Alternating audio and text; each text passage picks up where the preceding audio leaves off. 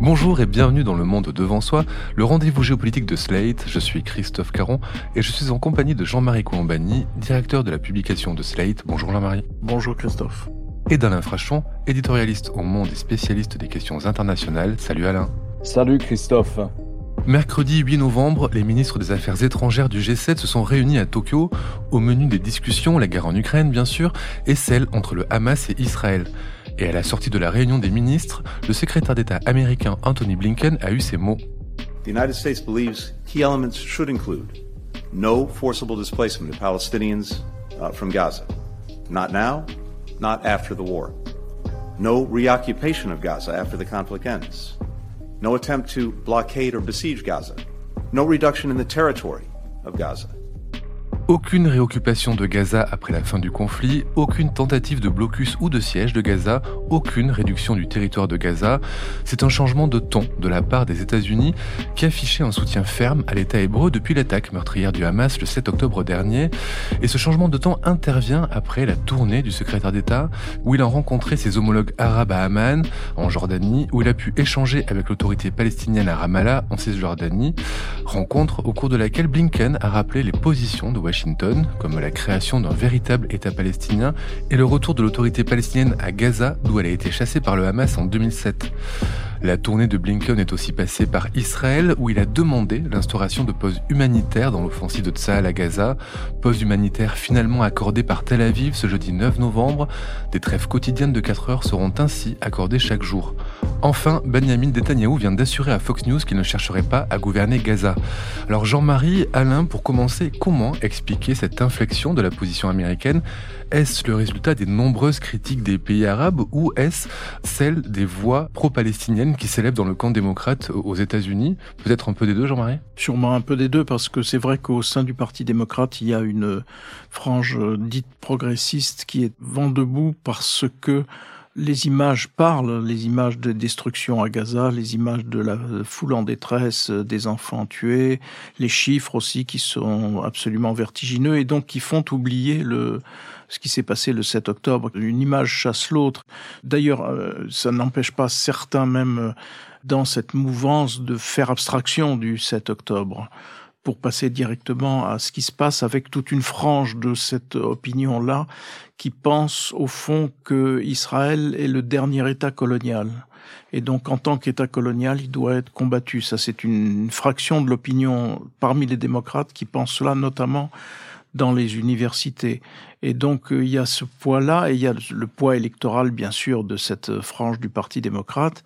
Il y a aussi le fait qu'un récent sondage, je crois, du New York Times, en tout cas demandé par le New York Times, fait état de 47% des sympathisants démocrates qui sont hostiles au tout Israël, c'est-à-dire à, à, aider, quoi qu'il arrive, Israël. Donc c'est aussi une inflexion dans ce camp-là. Je pense que c'est plus important que les pays arabes, parce que les pays arabes, il faut distinguer la rue arabe et les gouvernements arabes. Les gouvernements arabes ne sont pas en désaccord avec l'idée qu'il faille euh, arrêter le Hamas. Personne dans les gouvernements arabes ne favorise ou enfin n'est allié du Hamas, à commencer par l'Égypte continue de se battre contre les frères musulmans, donc euh, ce n'est pas ça le problème. Et puis on, on, est en même temps dans une autre phase.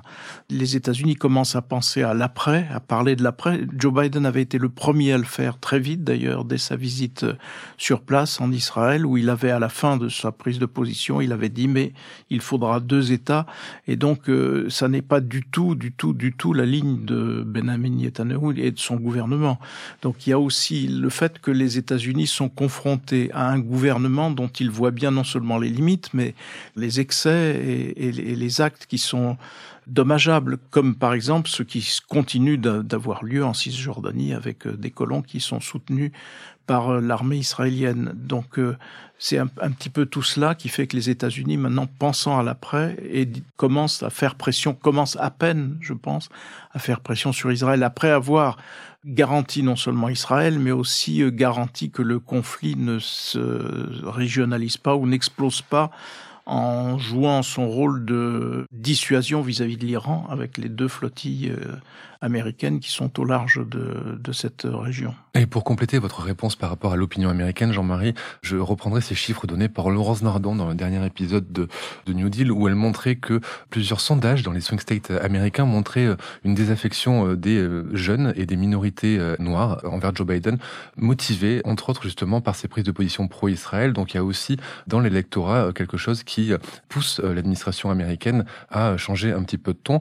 Donc on l'a vu, hein, les États-Unis se positionnent un peu différemment, Alain, mais comment ont-ils réussi à faire plier euh, Israël et Netanyahou, on voit finalement qu'il y a cette trêve de 4 heures, cette trêve quotidienne qui va être mise en place. Et puis il y a cette déclaration hein, de Netanyahou à Fox News qui dit qu'il ne veut pas gouverner Gaza. Quels ont été les moyens selon vous de pression de Washington sur Tel Aviv? Eh bien, je crois qu'au contraire, cette séquence montre le peu de moyens de pression de Washington euh, sur les Israéliens. Je crois que cette séquence confirme une des règles de la, communauté internationale aujourd'hui, de ce qui se passe aujourd'hui, c'est euh, la faible puissance des grandes puissances sur les pays qui étaient auparavant leurs clients. Il faut revenir à ce qu'a été la politique de Joe Biden depuis le début de cette affaire. Sa politique a été, euh, on a dit, embrasse-le, embrasse Netanyahou pour le rassurer, pour être solidaire au lendemain de cette tragédie, qui est une tragédie qui est de proportion du, 11 septembre 2001 aux États-Unis, une tragédie euh, sans précédent dans l'histoire d'Israël et en privé, faire des pressions, faire des pressions dès le début. Ces pressions n'ont pas réussi. Ces pressions n'ont pas réussi. Jack Sullivan l'a reconnu, le chef du Conseil national de sécurité. Il y a eu des milliers de morts et il n'aurait pas dû y avoir des milliers de morts. Et donc voilà, je pense que ces pressions sont faibles, qu'elles ont eu moins d'impact que ce qu'imaginait sans doute l'administration américaine, et je crois que dans l'opinion américaine, et particulièrement dans l'opinion démocrate, et je vais vous citer des sondages, et là ce sont des sondages qui vont bien au-delà de la frange euh, la plus radicalisée dont parlait Jean-Marie hein, dans, les grandes universités américaines, etc.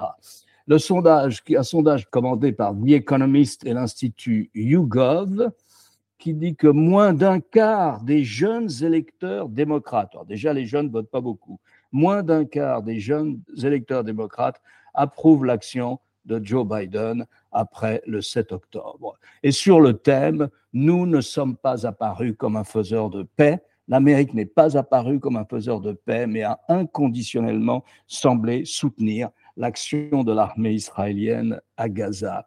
Et le titre de l'article du New York Times, c'est Joe Biden is in trouble.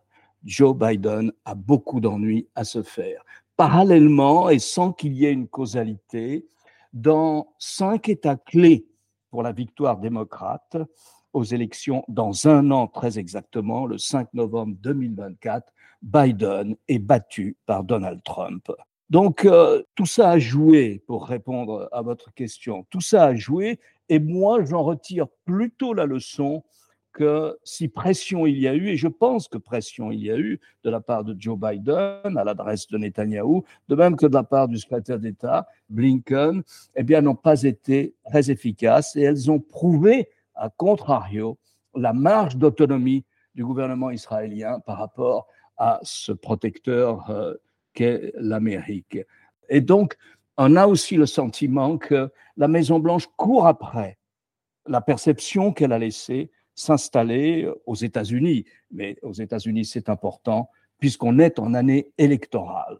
Moi, je voudrais juste faire, je suis pas en désaccord avec l'idée que, en effet, les puissances moyennes aujourd'hui s'imposent aux grandes puissances, et à commencer par Israël vis-à-vis des États-Unis, mais je voudrais faire juste deux remarques.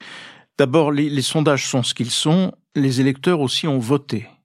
Et il y a eu des élections importantes, aussi bien au niveau du gouvernorat que de la représentation dans des États comme la Virginie, l'Ohio Kentucky aussi. Et ces élections ont toutes été gagnées par les démocrates dans des endroits où on n'attendait pas leur victoire. Donc euh, ça vient corriger peut-être le, le sentiment que ceux qui s'expriment aujourd'hui contre la ligne euh, défendue par Joe Biden seraient majoritaires ou pourraient emporter la décision. Donc c'est un élément qu'il faut avoir en tête.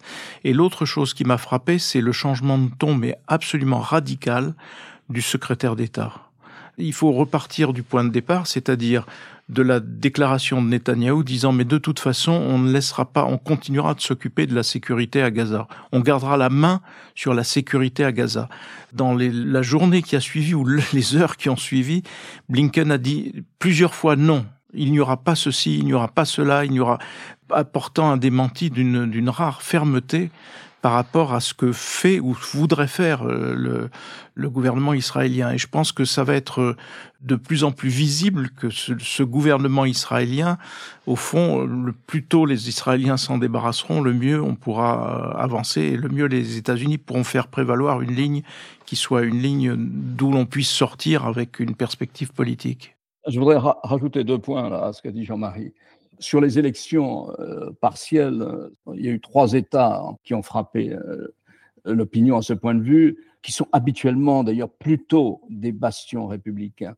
Dans le Kentucky, dans l'Ohio et dans l'Illinois et en Virginie, quatre États même. À chaque fois, les démocrates ont soit conservé leur poste de gouverneur, par exemple, ça a été le cas dans le Kentucky, soit battu un républicain sur un thème, un seul thème, et c'est intéressant. L'avortement, bien sûr. L'avortement, voilà. Et la deuxième, le deuxième point qui explique aussi la difficulté de positionnement du gouvernement euh, américain euh, dans cette histoire, il peut toujours dire deux États, deux États, deux États, mais tant que les États-Unis ne convoqueront pas une conférence internationale, ne montreront pas qu'ils sont capables de réunir l'ensemble des pays arabes et l'autorité palestinienne pour dire on ne peut pas continuer comme ça, personne n'y croira à deux États. Le programme officiel de la coalition au pouvoir aujourd'hui en Israël, c'est l'annexion de la Cisjordanie. Donc, comme le disait Jean-Marie, plutôt il y aura une nouvelle majorité et plus les chances d'une évolution vers une négociation seront grandes. Mais c'est tout le problème. Je vais vous donner un exemple historique. C'est tout le problème du positionnement de l'administration Biden dans cette histoire. Lorsque le président Bush perd, en 1991, décide de chasser par la force les troupes irakiennes du Koweït, il arrive à, former une coalition internationale dans laquelle il met la quasi-totalité des pays arabes, y compris des pays comme la Syrie d'Afez el-Assad. Et il leur promet, lorsque les troupes irakiennes seront chassées du Koweït, je convoquerai vous tous, plus des représentants de l'OLP, plus des représentants israéliens, je convoquerai une réunion internationale pour lancer une négociation de paix au Moyen-Orient. Le premier ministre israélien, Shamir, qui appartenait au Likoud, à la droite traditionnelle, refuse d'y aller. Que fait le président Bush et son secrétaire d'État, James Baker? Il dit bien, dans ces conditions-là, j'enlève la garantie du gouvernement fédéral américain à tous les prêts bancaires privés américains à Israël. Immédiatement, M. Shamir est venu à cette conférence qui s'est tenue à Madrid avec tous les Arabes, avec l'OLP et donc avec Israël, et qui est le prélude à ce qui va devenir les accords d'Oslo. Ça, c'est la dernière fois que le gouvernement américain a publiquement affiché une politique de pression à l'adresse d'Israël. Depuis, ça n'a plus jamais été le cas que l'administration soit euh, démocrate ou républicaine. Et ce dont on a le sentiment, c'est que c'est ça qui a manqué dans la politique de l'administration Biden. C'est pas la solidarité manifestée à Israël au-delà d'un massacre atroce. C'est pas ça. Ce qui a manqué, ça a été 15 jours ou quelques semaines plus tard, un accompagnement politique crédible. Il a été question du, retour de l'autorité palestinienne euh, à Gaza, euh, qui est pour l'instant en Cisjordanie. Est-ce que c'est quelque chose qui est envisageable? Déjà, est-ce que cette autorité palestinienne est suffisamment forte, Jean-Marie? Objectivement, quand on la regarde, elle n'existe pratiquement plus. C'est devenu quelque chose d'assez insaisissable. Et, pourtant, ce sera l'interlocuteur, parce qu'il n'y a pas d'alternative au. Sinon, c'est le Hamas. Et le grand problème qui est posé aujourd'hui, c'est qu'en Cisjordanie, où sévissent un certain nombre de, de colons qui est dans une doctrine du gouvernement qui est une doctrine en effet d'annexion, ça provoque du côté euh, palestinien une radicalisation, un raidissement qui profite au Hamas. Donc euh, évidemment, ça rend les choses encore plus compliquées, alors même que au sein même de la Cisjordanie, l'autorité palestinienne n'a plus de, de grand poids parce que Mahmoud Abbas est âgé, parce que le système s'est un peu délité, c'est même fortement délité, parce qu'il est réputé corrompu, ainsi de suite. Donc euh, voilà, c'est une inconnue, mais et en même temps, je ne vois pas que ça ne puisse pas être l'interlocuteur obligatoire. Les dernières élections qui ont eu lieu à Gaza, c'était en 2006. Alain, se sont soldées par la victoire du, Hamas. Il devait y en avoir en mai 2021. Elles n'ont pas été organisées. Est-ce que vous pouvez nous expliquer pourquoi Et est-ce qu'on peut imaginer qu'il y en ait qui se tiennent prochainement justement pour tenter de rétablir une autorité autre que le Hamas dans ce territoire? Ce qu'on peut observer, c'est que pas plus le Hamas à Gaza, qui a imposé un gouvernement dictatorial, que l'autorité palestinienne qui a imposé un gouvernement autocratique, en Cisjordanie, enfin sur la parcelle de Cisjordanie qu'elle gouverne, c'est-à-dire 40% de la Cisjordanie ou, un peu moins, n'ont osé respecter leurs propres règles et convoquer des élections. De peur d'être battus, peut-être. En tout cas, c'est intéressant. Le Hamas n'a pas osé et l'autorité palestinienne n'a pas osé non plus. Voilà, qu'est-ce qui se passe à partir de là? Moi, je partage le sentiment de, Jean-Marie, je pense que ça ne peut être que l'autorité palestinienne. Donc il y a des pistes assez intéressantes, si vous voulez, c'est de dire qu'au fond, dans la mesure où on n'éradiquera pas le Hamas, le Hamas, c'est pas l'État islamique sur le plan, euh, si vous voulez, de son implantation locale. Il n'y avait pas d'implantation locale de l'État islamique, un petit peu dans la partie sunnite de l'Irak. Le Hamas, c'est, euh, on peut le regretter, mais c'est comme le Hezbollah, c'est une réalité palestinienne. Ça fait 15 ans qu'ils gouvernent, entre guillemets. Gaza, ils ont sans doute détourné beaucoup plus l'aide internationale pour faire des roquettes et des fusées que pour s'occuper de la situation de leurs administrés, mais enfin, ils sont là. Et vraisemblablement, il faut regarder les choses comme elles sont. Le 7 octobre a renforcé leur popularité dans la population palestinienne, aux dépens de l'autorité palestinienne, du Fatah. Et donc l'idée qui est avancée, c'est de refaire une, une organisation de libération de la Palestine dans laquelle le Hamas serait représenté. Il faut, souhaiter qu'il soit minoritaire, mais dans lequel il y ait une représentation du Hamas noyée avec d'autres composantes du mouvement national palestinien. On n'en est pas là pour le moment. C'est un mouvement national qui est en miettes. Pour rappeler hein, les résultats de 2006, le Hamas avait eu 74 sièges sur 132 au Conseil législatif palestinien pour seulement 45 pour le Fatah. On va revenir sur ces pauses humanitaires qui ont été euh, décrétées par Netanyahou dans l'offensive sur Gaza. C'est des pauses de 4 heures par jour. Jean-Marie, est-ce que ça a vraiment un sens? Et est-ce que on sait pourquoi il a finalement autorisé cette trêve. C'est bon à prendre de toute façon, même si c'est en effet, ça paraît un petit peu dérisoire, mais néanmoins ça existe, et si ça existe, ça aidera, hein, évidemment dans une proportion probablement insuffisante. Tout ça vient du fait que la logique d'un cessez-le-feu est euh, inopérante, parce que un cessez-le-feu en termes euh, réels, c'est figer une situation à l'avantage du Hamas parce qu'il a réussi sa sortie, il a réussi à bouleverser la donne. Et puis ça s'arrêterait là. On voit bien que politiquement, un cessez-le-feu n'est pas possible. Donc il reste les pauses humanitaires. Alors les pauses humanitaires, soit elles sont de plus longue durée, soit elles sont de plus courte durée. On voit bien que les Israéliens veulent faire prévaloir l'idée que toute heure euh, concédée est une heure gagnée par le Hamas. Néanmoins, la souffrance de la population est telle qu'elle ne pouvait pas euh, rester constamment aveugle et sourd à, ce qui se passe, y compris à ce que l'on va imputer à l'armée israélienne aujourd'hui, qui est c'est difficile parce que la doctrine israélienne est la doctrine de la dissuasion. La dissuasion a été balayée par l'opération du Hamas euh, du 7 et du 8 octobre. Donc Israël cherche à la rétablir. Et pour la rétablir, euh, écraser le Hamas, en effet. Et traditionnellement aussi, Israël, on le sait bien, quand il y a euh, quelqu'un qui a mis une bombe ou qui a et qui est recherché, c'est sa maison qui va être dynamitée. Donc il y a, un système malgré tout de punition collective qui est appliqué par Israël. Mais là, la, punition collective à cette échelle pose problème et pose problème aux pays même qui soutiennent Israël et qui les soutiennent de bonne foi. Donc je pense que c'est tout cela qui fait que, in fine, le gouvernement israélien a concédé cela c'est peu, en effet, mais c'est au moins ça qui existera. Ce cessez-le-feu, euh, on peut le voir à, moyen terme, selon vous, Alain. Il faudrait quoi d'ailleurs pour que ce cessez-le-feu puisse être envisagé par Israël? Le retour des 250 otages détenus par le Hamas ou l'éradication totale du Hamas? Je crois que l'éradication totale du Hamas n'est pas possible. D'ailleurs, c'est présenter les choses de façon curieuse. Euh, quand le Premier ministre israélien dit ça, nous voulons l'éradication totale du Hamas et que Blinken euh, opine du chef aussi. Lorsque Benjamin Netanyahu dit euh, le Hamas c'est l'État islamique, alors c'est peut-être l'État islamique dans l'horreur, hein, mais c'est pas l'État islamique, non. C'est la comparaison me semble très largement inopérante. À plus forte raison, lorsque les chefs du Hamas sont installés à Doha, au Qatar, et que le Qatar abrite la plus grande base aérienne américaine dans la région du Golfe, une base très très importante pour les États-Unis, et les États-Unis et le Qatar s'entendent très bien.